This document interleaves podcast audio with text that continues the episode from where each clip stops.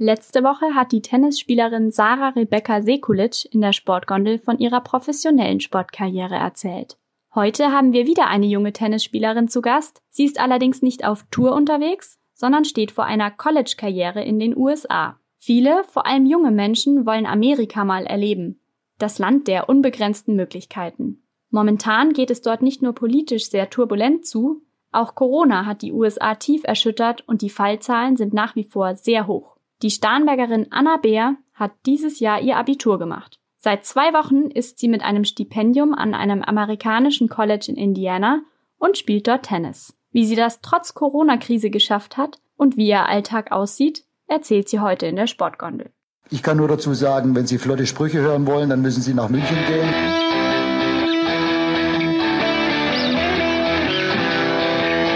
Die Sportgondel.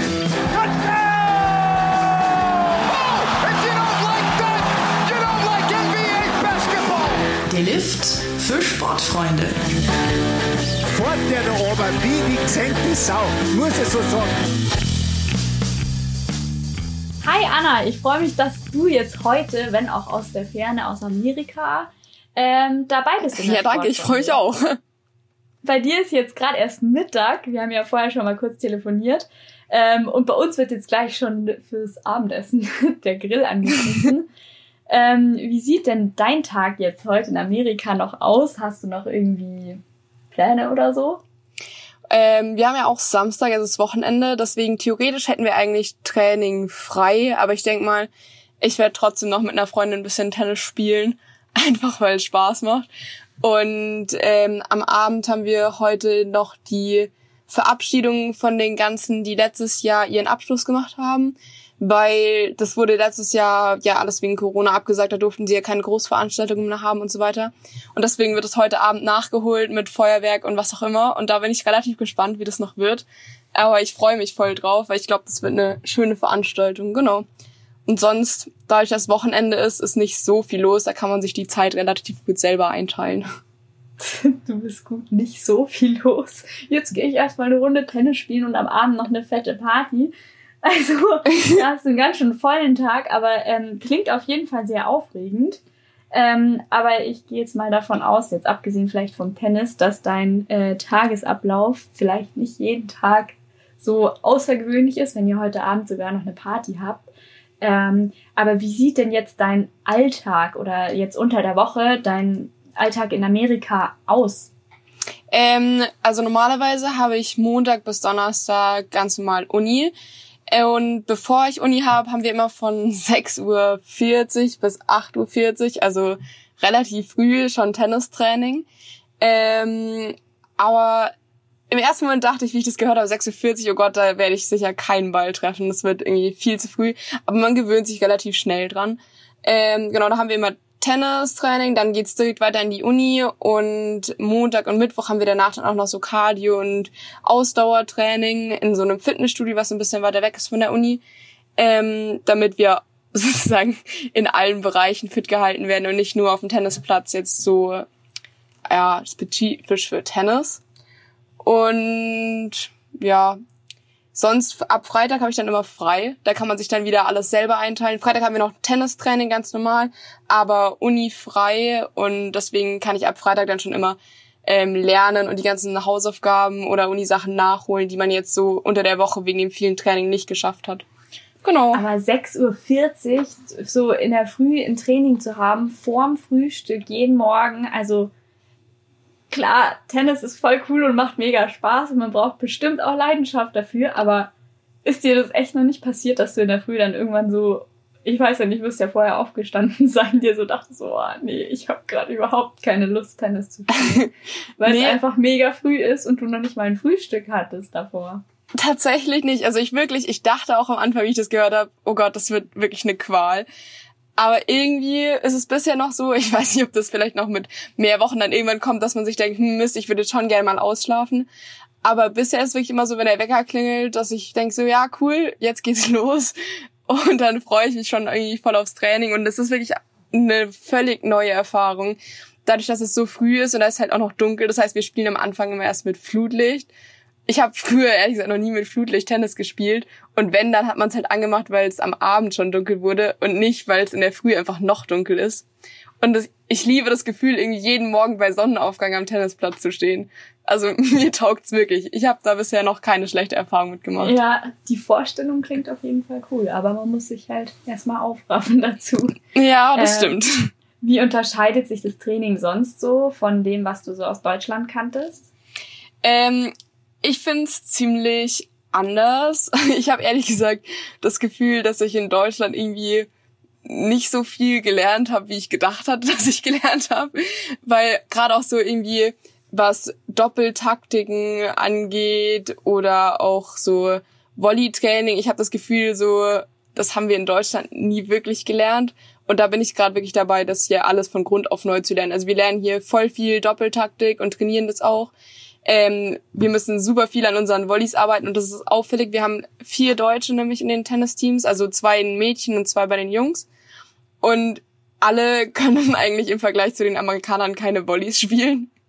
Und was noch super auffällig ist, ähm, ist, dass hier viel mehr auch auf die Beinarbeit geachtet wird. Ich weiß nicht, ob das einfach bei uns im Verein anders war, aber hier wird es halt extrem trainiert. Und da sind auch wir Deutschen einfach, man merkt, dass wir das nicht von klein auf so mitbekommen haben, wie die hier das mitbekommen haben. Okay, ja, spannend, dass es so riesige Unterschiede auch sind. Das hätte ich jetzt überhaupt nicht gedacht, weil trotzdem ist ja das Niveau jetzt ja nicht schlecht gewesen und du hast ja auch davor schon wahnsinnig viel Tennis gespielt in Deutschland, aber das ist ja echt cool, dass du da nochmal ganz anderen Input bekommst. Ja, das taugt mir auch echt. Und was auch nochmal voll schön ist, finde ich, dass es hier einen ganz anderen Teamzusammenhalt gibt, als dass ich das jetzt in Deutschland so erlebt habe. Ich habe das Gefühl, in Deutschland ist es oft so, dass jeder auf seine eigene Karriere, sage ich jetzt mal, fokussiert ist oder auf seine eigenen Ziele. Und hier, was ich mitbekommen habe, ist wirklich überall so, dass geschaut wird, dass das Team gestärkt wird, dass man wirklich jeder mit jedem spielt. Da gibt es keinen, auch wenn man weiß, dass der eine vielleicht einen Tick besser ist als der andere, da wird nie gemeckert, wenn man irgendwie zusammen trainieren muss, auch wenn da irgendwie welche Differenzen sind. Sondern es ist immer selbstverständlich, dass jeder mit jedem spielt, auch ein paar Jungs, die richtig krass gut Tennis spielen, spielen dann halt auch mal mit Mädchen, die ein bisschen schlechter sind. Und da wird nie gemeckert. Das ist wirklich, wirklich schön, dass man da einfach so zusammenhält und da ja nicht irgendwie Vorurteile hat und da irgendwie Stress macht. Ja, cool, dass es so ein sportlicher Zusammenhalt auch ist. Klingt echt cool. Ähm, jetzt vielleicht ganz kurz, du hast schon gesagt, dass ähm, in Amerika die sehr gut Doppel spielen und ganz andere Ansätze von ähm, Beinarbeit und Volley-Training auch haben. Äh, vielleicht sollten wir mal ganz kurz ungefähr einordnen, wie dein Leistungsniveau ist, mit welchem Niveau du nach Amerika gegangen bist und jetzt auch im Vergleich zu den anderen, die dort äh, im Internat jetzt, äh, im Internat, im College, ähm, im College äh, dort spielen, dass wir das ungefähr einschätzen können. Wie würdest du sagen, bist du da aufgestellt? Oder vielleicht kommen wir auch mal ganz kurz auf deine LK in Deutschland, ähm, dass man sich das ungefähr vorstellen kann, um welches tennisspielerische Niveau wir hier, worüber wir da sprechen gerade. Also in Deutschland hatte ich ja immer so zwischen LK 9, LK 10 jetzt die letzten Jahre. Und Da müssen wir vielleicht ganz kurz erklären, es gibt 23 LK, also LK 9, LK 10 ist schon ziemlich gut. Ja, genau, es geht von 1 bis 23, genau, und 1 ist das Beste, 23 ist das Schlechteste. Und ähm, hier jetzt das deutsche Mädchen, was noch mit rübergekommen ist, hat auch, glaube ich, LK 10 gehabt in Deutschland. Also wir spielen relativ ähnlich. Und ähm, von dem amerikanischen System, die haben da auch sowas ähnliches wie LK, aber ich habe ehrlich gesagt noch nicht wirklich durchgeblickt, wie das ähm, gezählt wird oder nicht. Auf jeden Fall ist es in meinem Team so, also eine kommt aus Texas, die spielt wirklich nochmal besser, würde ich sagen, als wir zwei deutschen Mädchen. Ähm, die hat auch schon gegen welche gespielt, die hier die ähm, US Open für die Jugend äh, mitgespielt und zum Teil auch gewonnen haben. Mit denen hat sie auch immer trainiert und Turniere gespielt. Also die spielt schon einfach nochmal besser ein Tick. Ähm, und sonst sind wir eigentlich alle relativ ähnlich auf dem Niveau von in Deutschland, würde ich sagen, LK9, LK10. Und ein paar sind vielleicht noch ein Tick schlechter. Da würde ich sagen, in Deutschland wären die so LK17 vielleicht. Ähm, ja, ungefähr so von dem Niveau her, von den Mädchen. Und die Jungs sind nochmal richtig viel besser, würde ich sagen. Da habe ich auch von dem amerikanischen System wieder keine Ahnung, wie das da gesagt wird. Aber ähm, die deutschen Jungs waren beide LK1 und haben bei der Herrenrangliste mitgespielt. Also die sind richtig gut. Okay, Wahnsinn. Ja, LK1 heißt ja auch, dass die schon in der ähm, Rangliste eingeordnet sind, in der Tennis-Rangliste. Ähm, ja, also habt ihr schon ein sehr ordentlich hohes Niveau. Vielleicht können wir noch kurz einordnen, ähm, aus welchen Gründen, mit welchen Intentionen bist du überhaupt auf die Idee gekommen, nach Amerika zu gehen und College-Tennis zu spielen? Weil ich meine, das ist eine sehr coole Sache. Ähm, aber man muss ja erstmal da drauf irgendwie kommen, so ich mache jetzt meinen Abschluss und dann habe ich Bock ins Ausland zu gehen und probiere das mal, ähm, das über Sport zu machen. Wie bist du da drauf gekommen und äh, welche Ziele hast du dir gesetzt für deine Zeit, die du jetzt da in Amerika auf dem College verbringst? Also sportlich gesehen. Also, es war eigentlich relativ zufällig, dass ich dazu gekommen bin. Ich habe mir nie früher irgendwie Gedanken drüber gemacht, dass ich das jetzt machen will, so dass das mein Lebensplan ist sondern das kam letztes Jahr in den Sommerferien eigentlich relativ durch Zufall durch eine Freundin von meiner Mutter, die uns das eben erzählt hat und meinte, dass man so eben als Mädchen in Deutschland ab so LK 13 oder was auch immer, ich weiß nicht mehr genau, was sie gesagt hat, gute Chancen hat, da in Amerika ein Tennisstipendium zu bekommen. Und ich hatte das wirklich, ehrlich gesagt, nie für möglich gehalten, dass ich gut genug sein könnte für sowas, weil ich mich selber nicht so gut eingeschätzt habe. Ich dachte, um in Amerika ein College Tennis zu spielen, muss man irgendwie schon ein Halbprofi sein oder was auch immer. Deswegen hatte ich mir da nie vorher Gedanken drüber gemacht. Und dann hat sie das so erzählt und war ich so, ja, hört sich eigentlich echt ganz cool an. Warum wollen wir das nicht mal ausprobieren? Und dann habe ich spontan letztes Jahr im Herbst noch mit meiner Mutter zusammen eben ein Video gedreht, ähm, wie ich halt Tennis spiele. Und dann wurde das eingeschickt und ähm, genau, dann haben sich eben verschiedene Unis bei mir gemeldet und wollten mich haben und haben mir verschiedene Angebote gemacht. Und so hat sich das dann irgendwie relativ spontan so ergeben, einfach mal so. Wir haben nur gedacht, wir probieren jetzt mal aus, so zum Spaß, hört sich gut an und dann wurde es auf einmal immer ernster, immer ernster und jetzt ist, bin ich tatsächlich drüben gelandet und genieße hier mein Leben.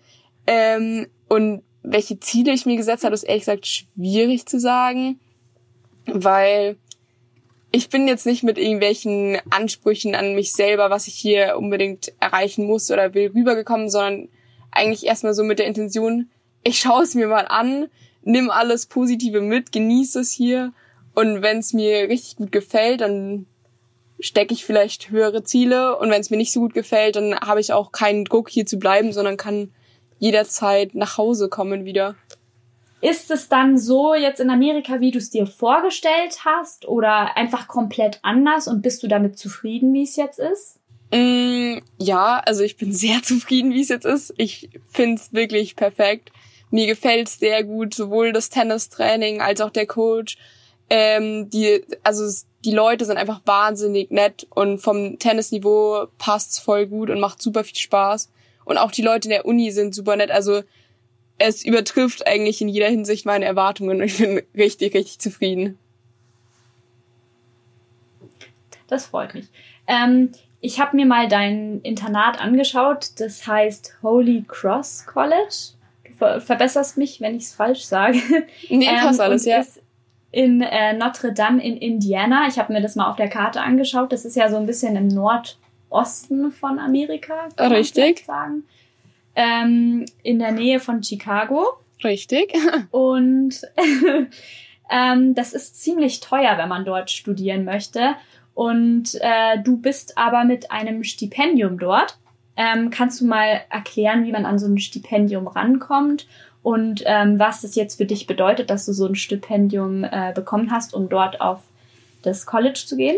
Also wirklich ohne Stipendium hätte ich mir das nie leisten können oder hätten wir uns das nie leisten können, weil, wie du sagst, es ist wahnsinnig teuer, hier zu studieren. Also ich glaube 40.000 Euro pro Jahr oder irgendwas, ja. um das mal grob einzuordnen. Ja, 40 bis 50.000 ist es immer. Und das ist wirklich, wenn man da kein Stipendium bekommt, also wir hätten da keine Chance gehabt, das irgendwie so mir zu ermöglichen. Aber ich hatte eben das Glück, dass ich eben durch mein Tennisspielen an ein Tennisstipendium rangekommen bin und noch ein anderer Teil wird gezahlt über den St. Andrew Scholarship. Das ist auch nochmal ein Stipendium für meine schulischen Leistungen. Und das zusammengesetzt ergibt dann mein komplettes Stipendium. Leider nicht ein 100% Stipendium, das heißt, wir müssen immer noch einen Teil selber zahlen. Aber das ist ein Teil, der jetzt zum Glück machbar und erschwinglich ist, weil wenn man kein Stipendium hier bekommen würde, dann wäre das Studium hier für mich leider unmöglich. Dein College heißt Holy Cross College ähm, und klingt nicht nur nach einem katholischen oder kirchlichen Namen, sondern ist ja auch tatsächlich ein katholisches College. Und was bedeutet es jetzt für deinen Studienalltag? Hat es da irgendwie einen Einfluss auch drauf? Also ja, es ist ein katholisches College und das war auch so im ersten Moment, wie ich das erfahren habe, erstmal so ein nicht ein Schock, aber ich war überrascht oder was auch immer, weil ich bin selber noch nicht mal getauft und ich dachte mir, dass es wahrscheinlich dann eher unmöglich ist für mich, dieses College zu besuchen, wenn das ein katholisches College ist. Aber die sind hier tatsächlich völlig offen ähm, für auch neue Leute und auch Leute, die nicht getauft sind, was ich echt wahnsinnig schön finde. Bei uns ist es so, dass es gibt jeden Tag Gottesdienste und ähm, jeder ist eingeladen, die zu besuchen und daran teilzunehmen und ja, seinen Teil dazuzugeben, aber das ist eben alles auf freiwilliger Basis, was ich total angenehm finde. Das heißt, es gibt Angebote, aber du musst nicht mitmachen und das finde ich total schön, dass du nicht da in irgendwas reingezwungen wirst. Aber was ich schon auffällig finde, dass hier viele einfach diese ja, diese religiösen Werte leben, was aber eigentlich sehr von Vorteil ist, weil die Menschen einfach sehr lieb und offen sind für alles und ähm, ja, diese Nächstenliebe, so, ja, so komisch es vielleicht klingen mag, einfach auch leben. Und das finde ich wahnsinnig angenehm. Wo sich's noch zum Beispiel äußert, was ich am Anfang ein bisschen komisch oder neu einfach auch fand, war, dass wir schreiben ziemlich viele Prüfungen ähm, jede Woche. Und vor jeder Prüfung wird gebetet da, dafür, dass die Prüfung gut läuft oder auch ähnliche Sachen. Und wie das das ähm. erste Mal der Fall war, ja? Ja, vielleicht sollten wir kurz sagen, was du eigentlich studierst, wenn du nicht gerade auf dem Tennisplatz stehst, also wirklich im ähm, Studium von deinem College gerade bist. Welches Fach studierst du denn? Ähm, hier ist es so, dass man auf jeden Fall ähm, am Anfang mehrere Fächer studieren kann, bevor man sich dann auf eins spezialisiert. Und bei mir ist es gerade, ich habe äh, Mathe, Bio und Psychologie als Fächer, die ich gewählt habe zum Studieren. Und dann habe ich noch zwei Pflichtfächer, einmal Englisch und einmal College-Seminar heißt das. Und ähm, ich denke, ich werde später Psychologie studieren, aber mir gefällt Bio auch gerade sehr gut. Deswegen eins von den beiden und das muss ich aber erst nach zwei Jahren entscheiden, ah, okay. eben, auf welches ich mich spezialisieren will. Also es ist gerade mehr so ein bisschen so ein Überblick auch, welche Fächer Genau, so ein, so ein Grundstudium. Es ist eigentlich die ersten zwei Jahre. Ah, cool. Genau. Und davor, vor diesen Prüfungen hast du dann quasi in der Kirche auch mitgebetet, oder? Ähm, genau, das ist nicht in der Kirche, sondern das ist einfach, wir sitzen im Klassenzimmer und sie teilt, also sie in dem Fall meine Professorin halt in Psychologie ist es zum Beispiel, teilt dann die Prüfung aus und dann bevor wir das Blatt umdrehen und mit der Prüfung beginnen, ähm, sitzen wir da und beten kurz alle zusammen, dass die Prüfung gut läuft und dass es für jeden schön ist. Aber auch da, wenn du nicht mitbeten möchtest, weil du nicht dran glaubst, ist es auch überhaupt kein Stress. Du kannst halt auch einfach nur da sitzen und nichts machen und was auch immer. Also das ist auf jeden Fall eine neue Erfahrung und ich finde sie eigentlich auch ganz schön. Also ist quasi für jeden offen, aber es wird das Angebot auf jeden Fall gemacht, ja, oder? Genau. Also es, man merkt überall, dass es ein katholisches College ist, aber es wird dir nicht aufgezwungen, sondern es ist alles auf freiwilliger Basis. Und mir wurde gesagt von unserem Tenniscoach, dass es hier an diesem College sehr besonders ist, weil an anderen ähm, Colleges, die irgendwie katholisch sind oder welche Religion auch immer, ähm, ist es eigentlich viel mehr Pflicht, dass man auch an den Gottesdiensten teilnimmt. Beispielsweise bei Bethel University ist es so, dass du wirklich jeden Tag am Morgen erstmal in die Kirche gehen musst. Das ist Pflicht. Und bei uns ist genau ein Pflichttermin, wo wir in die Kirche mussten. Das war am Anfang ähm, dieses Semesters, wo alle Sportler eben in die Kirche mussten, damit für unser sportliches Wohl sozusagen gebetet wurde, dass wir eine gute Saison haben. Und ich finde, einmal in die Kirche zu gehen als Pflichttermin ist was, was jeder bringen kann, auch wenn er jetzt nicht irgendwie sehr stark mit dem Glauben verbunden ist, kann man da mal hingehen und sich das anschauen.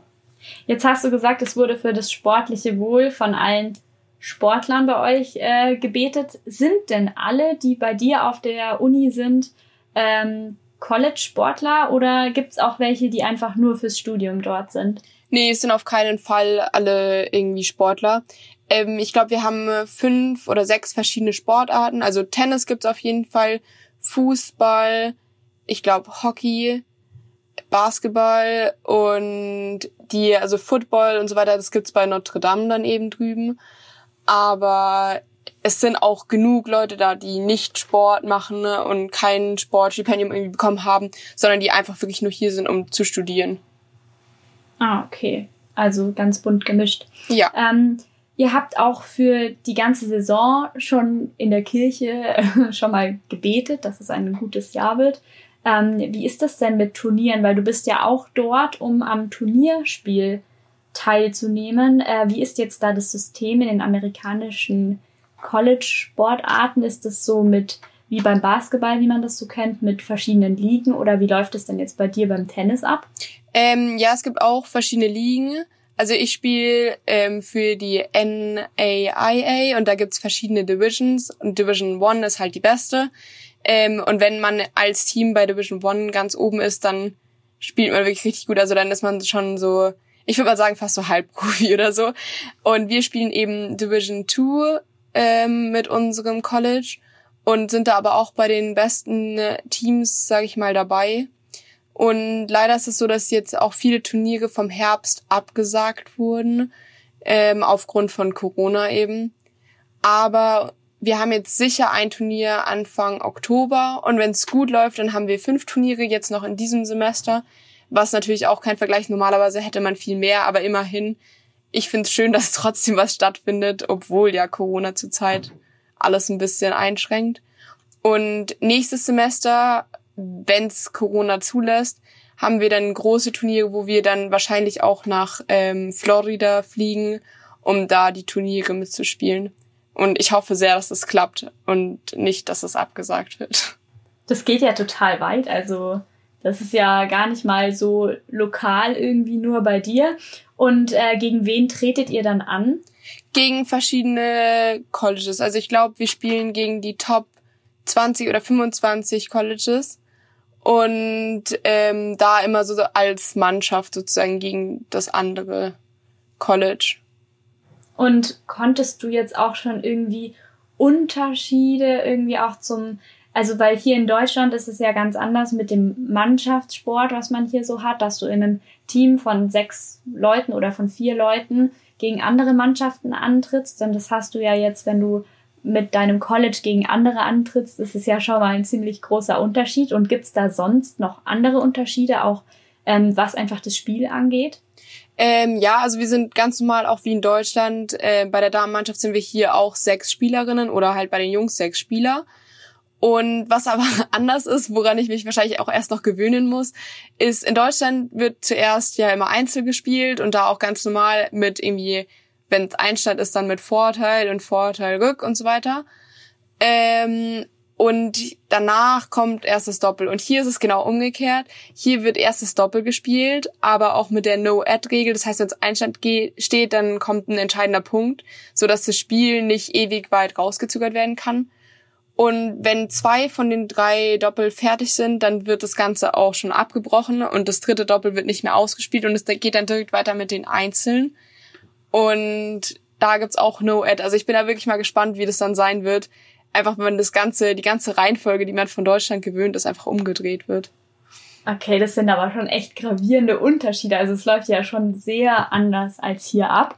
Und was sind so deine ersten Eindrücke? Also findest du es gut oder fandest du es in Deutschland besser? Wie find, also wie ist da dein Empfinden jetzt irgendwie? das ist sehr schwierig zu sagen. Ehrlich gesagt, dadurch, dass ich jetzt noch nicht aktiv an einem Turnier mitgespielt habe. Ähm, ich kenne ja bisher auch nur jetzt den Unterschied von den Regeln und wir trainieren jetzt im Training halt auch ohne, also mit der No-Ad-Regel. Aber wie das dann wirklich im Turnier sein wird, dazu kann ich gerade wirklich noch nichts sagen. Ähm, ja, ich glaube, das muss man erstmal selber erleben, um dann ein Urteil zu fällen. Ja, also weißt du bisher quasi mehr oder weniger nur aus Erzählungen, äh, dass es halt einfach anders Richtig. funktioniert. Richtig. Ah, okay. Ja, wird bestimmt auf jeden Fall erstmal eine ziemliche Umstellung. Ja, glaube ich auch. Aber das wird auf jeden Fall definitiv. Ähm, wann hast du denn überhaupt mit den Tennisspielen angefangen? Weil jetzt so College-Tennis ist schon eine ordentliche Hausnummer von äh, deinem Niveau, was du inzwischen erreicht hast. Wann hast du denn angefangen und das allererste Mal deinen Schläger in der Hand gehabt? Erinnerst du dich da vielleicht sogar noch dran? Ich glaube, ich kann da jetzt kein genaues Alter sagen, weil dadurch, dass meine Mutter auch richtig, richtig gut Tennis spielt, wurde ich schon als kleines Baby immer mit auf den Tennisplatz genommen und in den Spielpausen von meiner Mutter schnell mal kurz gestillt. Das heißt, ich bin eigentlich auf dem Tennisplatz mehr oder weniger aufgewachsen und ich glaube, sobald ich laufen konnte, hatte ich dann auch schon Tennisschläger in der Hand. Natürlich konnte man es da jetzt noch nicht so wirklich Tennisspielen nennen oder was auch immer, aber ja, ich bin mit dem Tennisplatz, sag ich mal, aufgewachsen und mir gefällt es sehr gut da. Und ja, deswegen, das Alter kann ich nicht genau sagen, wann ich denn wirklich richtig Tennis gespielt habe, aber seitdem ich denken kann, sage ich mal, spiele ich Tennis. Okay. Also bist du quasi mit dem Tennisschläger geboren worden. Ja, mehr oder weniger, ähm. dank meiner Mutter. Keine Wahl gehabt. Ähm, ja. Jetzt ist zurzeit die Situation in Amerika ja gar nicht so einfach. Ich meine, gut, wir haben jetzt überall eine Ausnahmesituation, aber ähm, in der Zeit dann auch noch nach Amerika zu gehen, ähm, wie erlebst du das denn jetzt so, die Corona-Situation, alles, was an Maßnahmen und Sachen damit zusammenhängt? Äh, wie viel kriegst du davon jetzt vor Ort mit? Ähm, das Gute ist, dass man auf seinem Campus, sage ich jetzt mal, in seiner kleinen Blase lebt. Also normalerweise kann man das ja jetzt gut oder schlecht sehen, wenn man da so ein bisschen abgekapselt ist. Aber in dem Fall ist es jetzt wirklich mal ganz gut, würde ich sagen, dadurch, dass auch ähm, der Großteil, also ich glaube irgendwie 99 Prozent der Studenten wirklich am Campus leben, kann man das sehr gut kontrollieren, dass ähm, da keine neuen Corona-Fälle sozusagen reinkommen. Und bei uns am Campus wird es wirklich mit den Regeln sehr streng gehandhabt. Sobald ich mein Zimmer verlasse, muss ich eine Maske tragen, egal wo ich hingehe oder was ich mache. Beim Essen und auch in der Schule ähm, wird extrem auf die Abstände geachtet. Und auch ähm, während dem Unterricht muss man ständig die Maske tragen. Auch die Lehrer haben ständig eine Maske auf. Also hast du und, Präsenzunterricht? Ja, ich habe Präsenzunterricht dank den strengen Maßnahmen. Und auch überall stehen Desinfektionsmittel und alles rum und nach jeder Stunde werden die Tische desinfiziert. Und also das wird wirklich wahnsinnig streng drauf geachtet. Aber dadurch haben wir es wirklich geschafft, dass wir, wir hatten zwischenzeitlich mal, glaube ich, das höchste war vier Corona-Fälle an unserer Uni. Und die sind inzwischen aber auch schon wieder auskuriert und wieder gesund. Und ich glaube, zurzeit haben wir wirklich gar keinen Fall an der Uni, was wirklich ziemlich, eine ziemlich gute Leistung ist, finde ich. Also würdest du sagen, dass das mit dieses Konzept von der Blase auf dem Campus, ähm, dass es funktioniert? Ja, voll, auf jeden Fall. Also es ist ein bisschen schade, dass man so jetzt gerade auch als internationaler Student natürlich nicht so viel von der Umgebung zu Gesicht bekommt, weil man halt eigentlich den Campus nicht wirklich verlassen darf. Man darf jetzt nicht, obwohl Chicago ja an sich nicht weit weg wäre, ich glaube, das ist eine Stunde mit dem Auto, oder auch jetzt nach Michigan oder auch in unsere Stadt einfach nach South Bend reinzufahren, wäre ja an sich überhaupt kein Thema. Aber dadurch, dass man eben den Campus nicht verlassen darf, kriegt man das halt jetzt alles gerade noch nicht so gesehen, was ein bisschen schade ist. Aber dafür haben wir halt ganz normal persönlich Unterricht und haben dafür andere Vorteile und deswegen finde ich, lohnt sich das schon. Wie ist es dann von der Wohnsituation her? Du hast gesagt, du bist auf dem Campus und dein Leben spielt sich auch mehr oder weniger dort ab. Ähm, ist es dann wie so ein Studentenwohnheim hier in Deutschland oder wie kann man das vielleicht ähm, mit Deutschland vergleichen? Ja, doch, es würde ich schon sagen, ist ähnlich.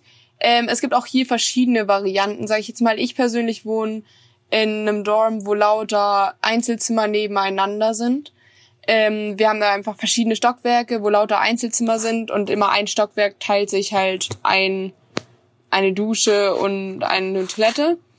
Und dann gibt's aber auch noch Varianten, wo man sozusagen sich immer vier Leute ein Apartment teilen, wo dann halt im Apartment jeder ein Zimmer hat und die Leute, die im Apartment wohnen, haben aber auch dann eine Küche, eine eigene und so. Also es gibt verschiedene Varianten, aber ich würde sagen, letztendlich ist es schon vergleichbar mit Deutschland. Okay. Und äh, bist du damit jetzt so zufrieden? Also gefällt es dir oder äh, würdest du es dir jetzt vor Ort lieber anders lieber vorstellen? Nee, also ich bin sehr zufrieden damit. Es gefällt mir wirklich sehr gut. Ich glaube, ich würde lieber in einem Apartment wohnen als im Einzelzimmer. Einfach weil man dann auch noch mehr Möglichkeiten hat. Erstens hat man noch mit mehr Leuten Kontakt, auch so neben Tennis und dem Unterricht, weil man einfach mit denen zusammen wohnt. Und man hätte noch die Möglichkeit, selbst zu kochen, was ich auch noch ganz angenehm fände manchmal. Aber an sich bin ich super zufrieden, auch mit meinem Einzelzimmer und mit den Leuten, mit denen ich mir hier den Gang teile. Also es bin, ich bin sehr zufrieden. Wie war das für dich? Du bist ja jetzt erst zweieinhalb Wochen, glaube ich, oder? Ja. Zweieinhalb Wochen dort. Ähm, aber wie ist es, dort Leute kennenzulernen? Lebt man sich schnell ein? Wie sind die ähm, anderen Kommilitonen von dir dort so drauf? Ähm, ich würde sagen, für mich war es sehr wichtig, dass ich auch noch Tennis spiele und so Leute kennengelernt habe, weil die ersten wirklichen Kontakte, die ich hier geknüpft habe, kamen einfach automatisch übers Tennis. Dadurch, dass wir zusammen Training haben, dadurch, dass wir zusammen im Auto dahin fahren und dann man da im Auto anfängt zu ratschen und dann eben zusammen trainiert, lernt man halt so das Tennisteam relativ schnell kennen, würde ich mal behaupten. Und das Gute war bei mir, dass in dem Tennisteam, gerade eben bei den Jungs-Tennisteam, viele dabei sind, die halt jetzt in ihrem letzten oder vorletzten Jahr an der Uni sind. Das heißt, die kennen ja hier am Campus halt einfach auch schon super viele Leute. Und die haben sich dann einfach mitgenommen nach dem Tennis mit in die Uni, haben sich da dann den Freunden von ihnen vorgestellt, so dass du dann auch gleich mehr soziale Kontakte geknüpft hast. Ähm, deswegen, mir ist es super leicht gefallen, hier Leute kennenzulernen und die sind auch wirklich nett. Aber ich glaube, ein großer Teil war eben das Tennisteam, was dazu beigetragen hat, dass ich hier schnell Anschluss finde. Aber es ist doch ist schon mal sehr schön, dass das ähm, sehr offene Leute sind und dass es so funktioniert. Das klingt ja auf jeden Fall ja voll sehr cool. da war ich auch ähm, wirklich sehr dankbar. Ja, das glaube ich, weil am Anfang könnte ich mir vorstellen, dass das schon einem auch noch mal vielleicht auch gewissermaßen irgendwie Halt gibt, wenn man schon so weit ähm, wegfährt und ja, das so eine komplette Aber ich muss sagen, ist. ich habe wirklich keinen einzigen Tag gehabt, wo ich mich jetzt irgendwie sehr einsam oder allein gefühlt habe, wo ich jetzt dachte, hm, es wäre jetzt doch besser, wenn ich in Deutschland wäre und irgendwie mich mit meinen Freunden treffen könnte oder so. Ist jetzt nicht so, dass ich meine Freunde gar nicht vermisse oder so, aber ähm, ich habe mich jetzt hier nie einsam gefühlt, weil man hier super schnell einfach Leute kennengelernt hat, die auch nett sind und mit denen man Sachen machen kann. Wie viel hast du denn, abgesehen von den Menschen, weil da waren ja jetzt durchaus auch einige, die direkt aus Amerika kamen, was du gesagt hast, dabei, ähm, aber ansonsten, wenn du eigentlich hauptsächlich auf dem Campus dich aufhältst, wie viel würdest du sagen, hast du jetzt von Amerika schon mitbekommen in der kurzen Zeit, die du dort bist? Und was sind da so deine ersten Eindrücke? Von Amerika an sich habe ich wirklich leider wahrscheinlich noch nicht so viel mitbekommen. Dadurch, dass ich außerhalb wirklich von dem Campus nur den Tennisplatz und das Fitnessstudio sehe. Aber ähm, meine Eindrücke hier sind eigentlich sehr gut. Also wirklich das Auffälligste finde ich eigentlich die Art der Menschen, dass hier einfach alle super nett und offen sind.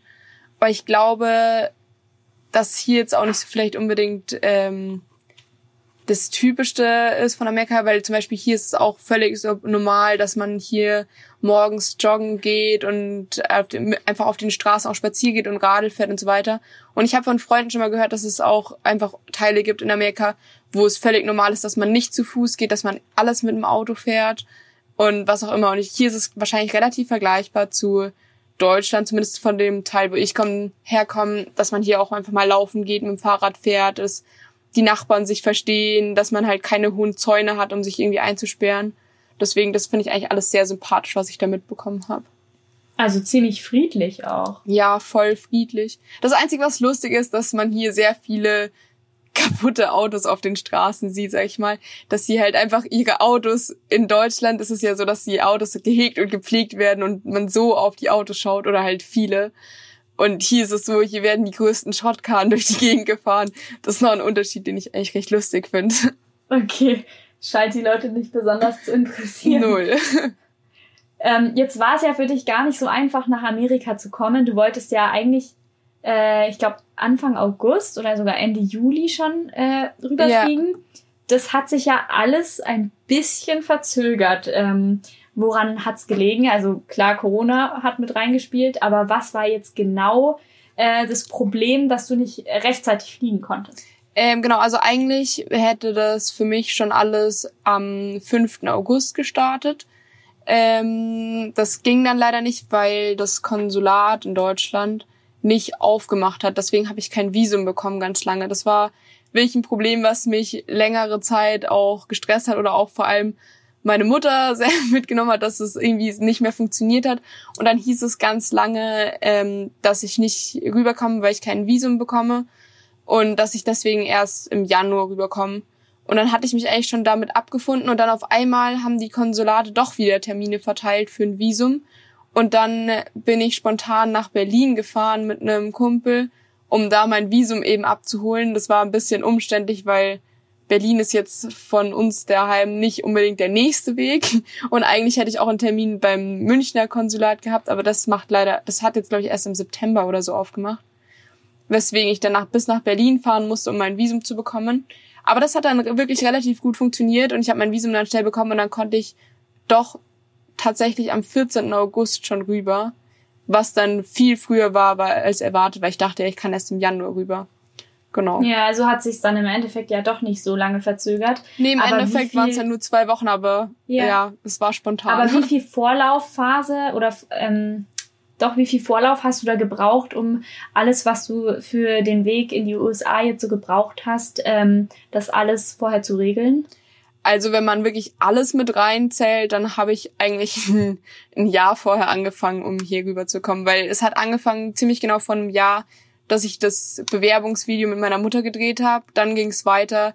Dann musste ich verschiedene Tests schreiben. Also einmal den SAT-Test, den muss man schreiben, wenn man in Amerika studieren will. Egal, ob man international ist oder Amerikaner, das muss jeder schreiben. Ich musste dann noch einen TOEFL-Test auch noch schreiben, dadurch, dass ich Englisch nach der 10. abgewählt hatte, einfach um nachzuweisen, dass ich auch Englisch kann. Und das war, glaube ich, bei mir im Dezember.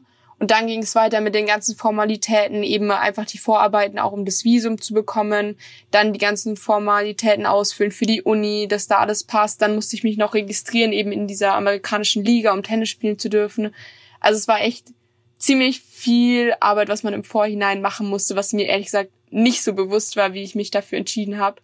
Ich glaube, hätte ich vorher gewusst, was da alles an Zeug auf mich zukommt, dann hätte ich gesagt, nee, komm, lass gut sein das tut man sich nicht an, aber dadurch, dass ich es vorher nicht wusste, ähm, habe ich es jetzt ja doch gemacht und bin jetzt eigentlich sehr dankbar, dass ich es doch gemacht habe.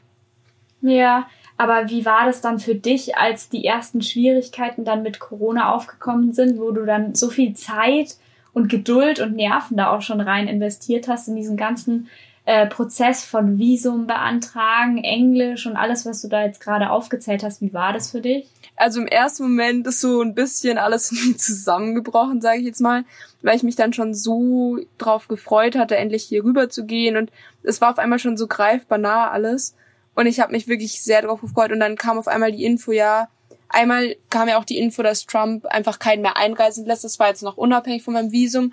Und dann kam noch zusätzlich, dass ich kein Visum bekomme und dass ich halt erstmal nicht rüberkam und äh, nicht rüberkomme. Und das war schon ja nicht so ein gutes Gefühl. Da ist erstmal so eine kleine Welt irgendwie zusammengebrochen, weil ich hatte mir halt auch überhaupt keine Gedanken gemacht, ähm, was ich machen könnte, wenn das jetzt nicht klappt. Das war vielleicht auch ein bisschen dumm von mir. Ich hatte halt null Plan B. Deswegen war es im ersten Moment wirklich hart. Aber dann war es andersrum auch wieder komisch, weil dann habe ich angefangen zu planen, was ich jetzt das halbe Jahr bis Januar in Deutschland noch Schönes mache und habe mich dann gefreut, das alles umzusetzen. Und dann kam auf einmal die Info, ah, jetzt klappt's doch, jetzt kannst du doch rüber. Dann war ich auch erstmal wieder ein bisschen verwirrt, weil ich mich dann auf die Sachen in Deutschland gefreut hatte. Ähm, und dann ja jetzt doch jetzt endlich hier rüber konnte. Das heißt, dieses Hin und Her hat mich schon ein bisschen fertig gemacht, aber letztendlich bin ich jetzt super glücklich, dass es doch geklappt hat. Und also, ich nicht mehr bis Januar warten muss. Sehr turbulente Zeit auf jeden Fall. Ja, voll. Aber ich glaube, es geht ja vielen gerade mit Corona so. Ja, klar. Wie war das eigentlich mit Corona, Corona-Tests und ähm, solche Sachen, dass das mit Amerika, also gerade sowohl mit dem Flug als auch mit dem Campus, wo er wie in so einer isolierten Blase lebt, was du gesagt hast. Wie ist das ähm, von denen organisiert oder vorgesehen gewesen, also dass da irgendwelche Corona-Fälle ausgeschlossen werden können? Alle mussten, bevor sie hier einreisen, also genau also 10 bis 14 Tage vorher eben schon mal einen Corona-Test machen sowohl die Amerikaner als auch jetzt internationale Studenten mussten eben einen Test machen und sollten sich daraufhin eigentlich in Selbstquarantäne ähm, begeben.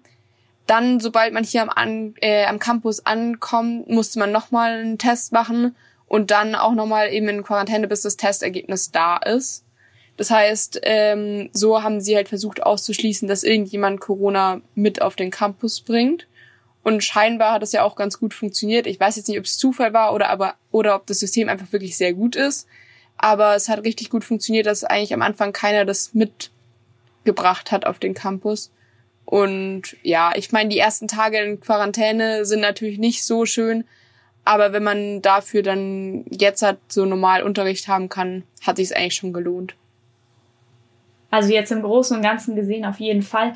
Aber ganz ehrlich, es ist ja ein Riesenaufwand gewesen, den du da betrieben hast. Dann hört man irgendwie gefühlt täglich, wie hoch die Corona-Zahlen in Amerika sind und ähm, wie schwierig das jetzt auch für dich war, dieses Visum dann doch noch zu bekommen rechtzeitig. Hast du nie irgendwie da den Gedanken gehabt, dass du die ganze Aktion irgendwie doch abblasen willst und in Deutschland bleibst? Ähm, nee, eigentlich nicht. Ich habe mir, glaube ich, dadurch, dass ich noch in so Abi-Feierlaune war und irgendwie gerade so mein Leben genossen habe, viel zu wenig Gedanken irgendwie drüber gemacht, was alles passieren könnte oder nicht, sondern ich habe so irgendwie so in meinem keine Ahnung, in meinem jugendlichen Leichtsinn oder wie auch immer man das sagen möchte, gelebt und habe eigentlich so die Tage in Deutschland einfach wahnsinnig genossen und irgendwie nie die Hoffnung verloren, dass es doch noch klappt. Also ich habe nie gedacht, nee, okay, wenn es jetzt irgendwie noch mehr Regen kommen, dann lasse ich es einfach gut sein. Ich glaube aber auch einfach daran, es lag daran, dass ich schon so viel davor reingesteckt habe, dass ich das jetzt nicht einfach herschenken ja. wollte wieder. Und auch meine Eltern hatten einfach wahnsinnig viel schon dafür geleistet, mir das zu ermöglichen, ne? dass ich auf keinen Fall auf die Idee kommen wäre, nee, jetzt gehe ich doch nicht rüber. Sondern es hatte sich halt dann erstmal auf Januar verschoben, aber ich wäre auch im Januar dann sicher rübergegangen, wenn es geklappt hätte. Nee, ich habe da eigentlich irgendwie immer ein gutes Bauchgefühl gehabt, dass das schon noch funktioniert. Ich glaube, das habe ich auch so ein bisschen von meinen Eltern mitbekommen, dass wenn man da positiv an die Sachen rangeht, dass es dann schon so funktioniert, wie man das möchte. Ja, Deswegen, da hat sich dann deine optimistische Einstellung definitiv auch ausgezahlt, weil man sich das anhört, wie gut es dir jetzt dort geht und wie ja, zufrieden voll. du damit bist, wie sich das auch entwickelt hat. Ähm, wie war das dann für dich, als du dann letztendlich wirklich äh, im Flugzeug Richtung Amerika dann saßt und wie ist das dann für dich weitergegangen, das Abenteuer Amerika?